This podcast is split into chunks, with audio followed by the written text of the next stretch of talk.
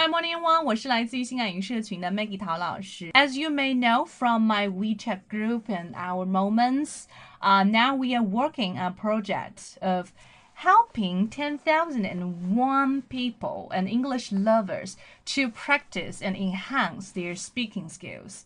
So you're welcome and join us，可以来到我们的英语社群哈，跟一万零一个人一起来学习我们的一个英文，提高英文水平。好的，首先来看一下今天有关于医疗场景里面的一些疾病的单词进行一定的听写啊。OK，injury、wound、 chest、teeth、sight。malaria, disabled. OK，那么今天我们要讲的是一个词，叫做 disabled。disabled 表示是什么？一个形容词，肢体有残疾的。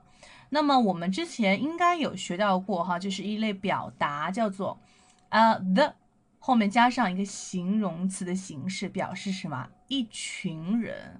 比如说 the old 老年人，the young 年轻人，那这边也可以用，比如说 the disabled 啊，这些残疾的人，或者说穷人叫做什么？the poor，the rich 啊富人等等。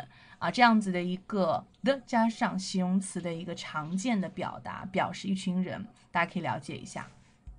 好的，那么有关于之前学习的九十四天的内容，回顾一下，这是胃病的症状。那么症状的说法，回顾一下哦。好的，如果喜欢今天的一个学习的内容话，可以把这一个内容分享到你的社交网络、朋友圈或者是微博，都可以帮助到更多的一些英文 English lovers 啊，让他们也来一起加入我们一起学习哈。我们打卡四天成功，会有免费的口语公开课赠送。Alright, so see you soon. 对了，我的微信是三三幺五幺五八幺零，刚才忘记说了。